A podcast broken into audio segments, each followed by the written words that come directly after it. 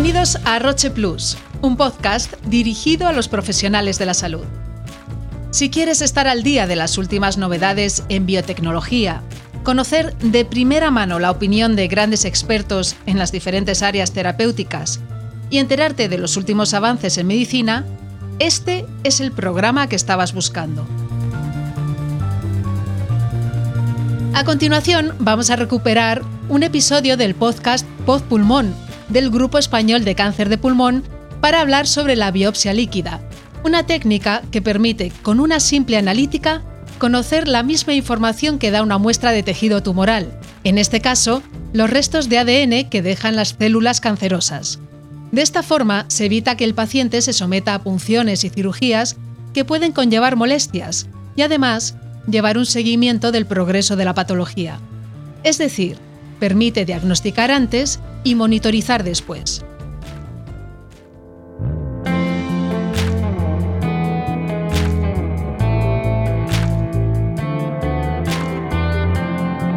Hoy conoceremos el presente y futuro de esta técnica y los desafíos a los que se enfrenta de la mano de las doctoras Atocha Romero, responsable del laboratorio de biopsia líquida en el Hospital Universitario Puerta de Hierro, y Eloísa Jantus, jefa del Laboratorio de Oncología Molecular de la Fundación del Hospital General Universitario de Valencia. Empezamos por la biopsia líquida en la actualidad. ¿Qué evaluación hacen estas dos expertas de su impacto en los pacientes? Pues la biopsia líquida, aunque parece que es una técnica reciente, tiene ya algo más de 10 años de, evolución en, la mayoría de los laboratorios que nos dedicamos a la investigación, sobre todo en el, cáncer de pulmón. Pero es cierto que en los últimos años ha adquirido una importancia eh, muy relevante, sobre todo cuando hablamos de, de la implantación ¿no? de lo que conocemos como oncología de precisión, tratar de dar a cada paciente el mejor tratamiento de acuerdo a las características de su tumor. Y en este, en, en, este mm, instauración de estas, de estas técnicas de oncología de precisión, la biopsia líquida nos aporta muchísima información, sobre todo en aquellos pacientes, como por ejemplo nos ocurre mucho en el cáncer de pulmón, en los cuales no tenemos una biopsia disponible. Estos pacientes estaban abocados a no hacer una terapia de precisión, una oncología de precisión en el pasado, y hoy por hoy tenemos el recurso de la biopsia líquida que nos proporciona información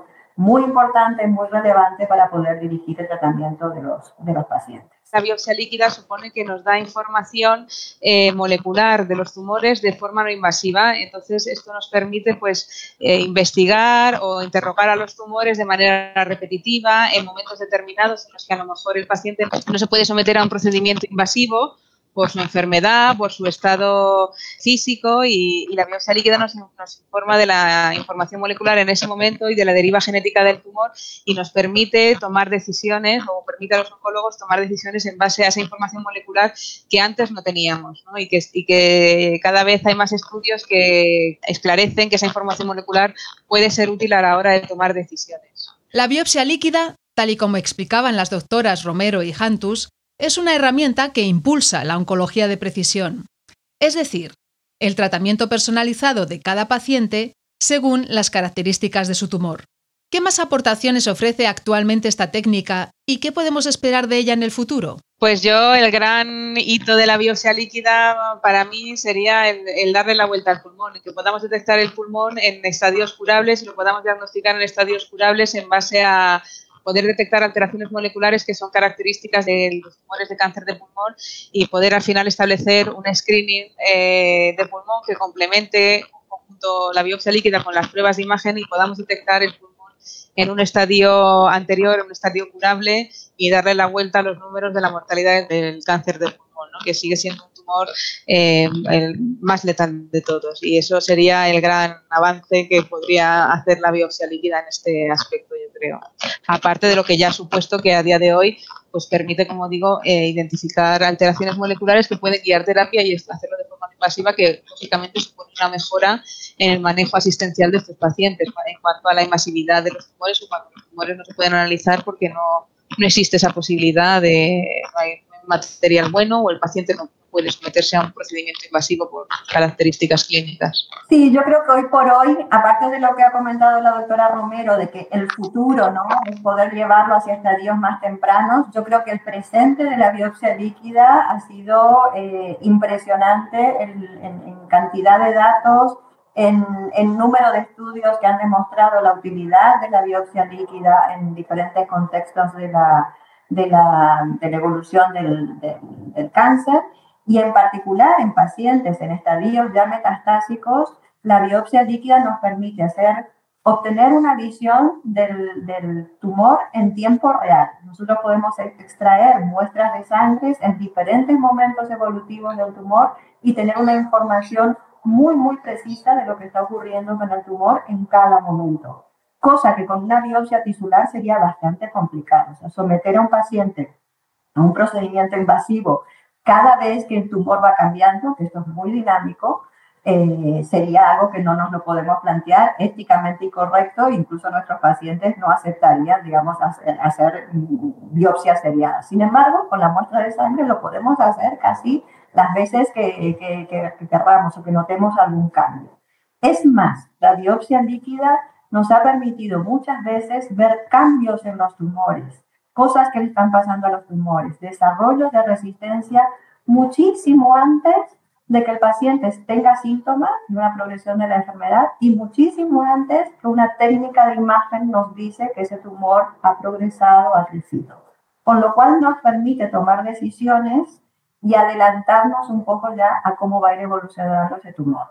creo que esto es la gran aportación que está haciendo la biopsia líquida, eh, sobre todo en el campo del cáncer de pulmón. Y bueno, aparte de eh, ayudar en el screening del cáncer de pulmón, yo creo que también otro papel más inmediato puede ser el de medir la enfermedad mínima residual en los pacientes de cáncer de pulmón que pueden ser sometidos a una cirugía pues tras la cirugía y el tratamiento adyuvante, eh, que el paciente en un principio pudiera estar curado, pues eh, conjunto con las pruebas de imagen, ahora hay mucha investigación que está intentando evaluar eh, y hay muchos datos que así lo indican que la biopsia líquida puede ayudar a identificar recaídas precoces y complementar las pruebas de imagen en este sentido también. Yo creo que esto es un campo que, que en un futuro próximo será una aplicación real.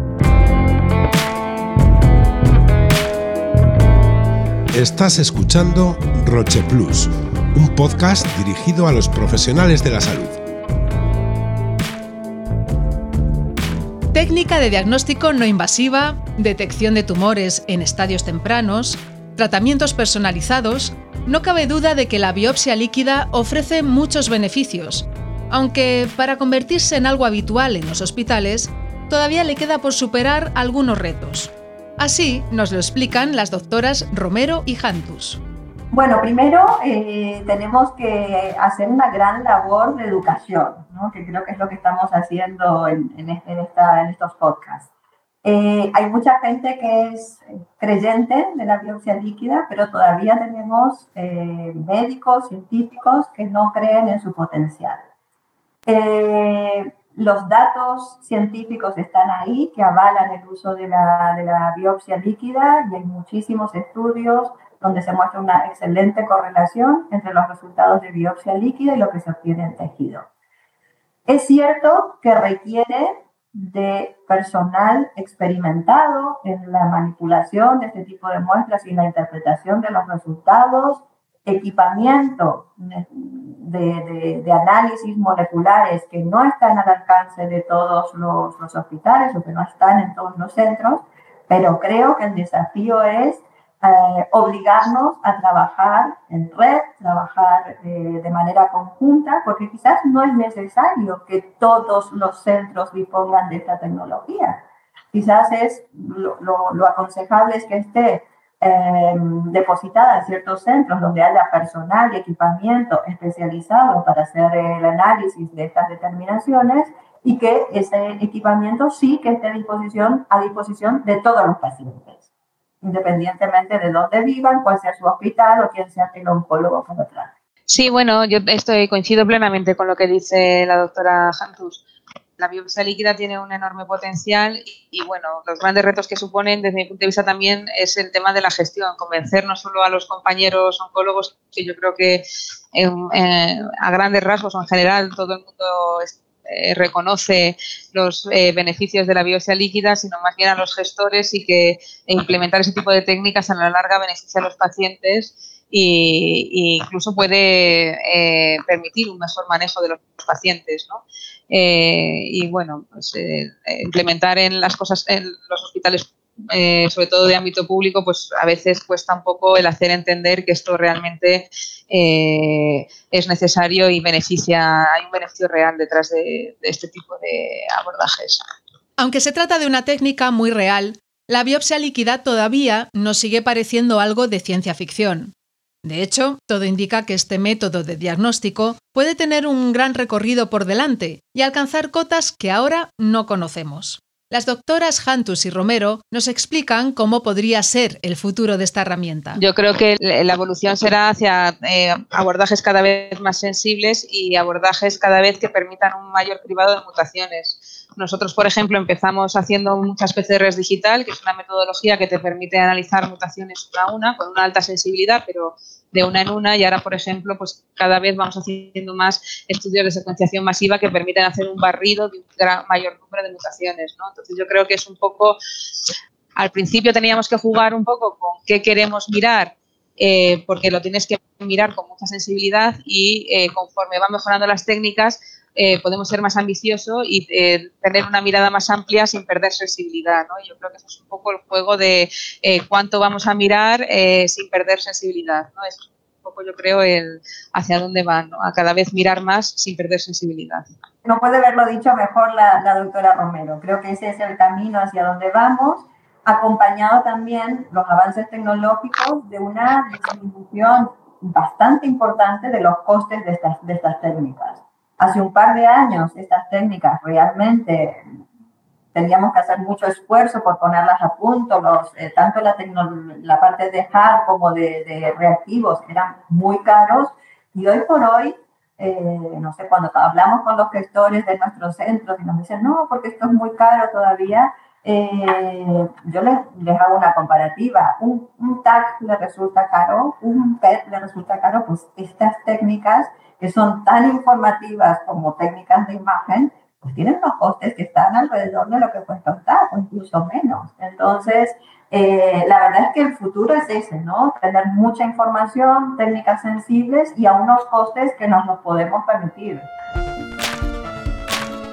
Esto es Roche Plus, un podcast dirigido a los profesionales de la salud.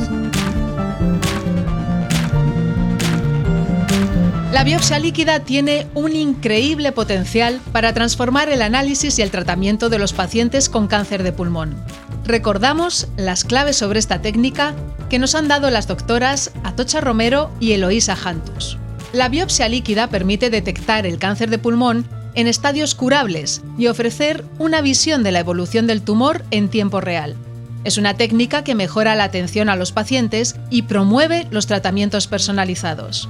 Permite al especialista tomar decisiones y adelantarse a cómo va a evolucionar el tumor. Para que esta técnica sea habitual en los hospitales, es necesario convencer a especialistas y gestores y trabajar en red entre los centros. La evolución de esta técnica se dirige hacia abordajes cada vez más sensibles y con unos costes asequibles. Y hasta aquí este capítulo de Roche Plus, un podcast dirigido a los profesionales de la salud.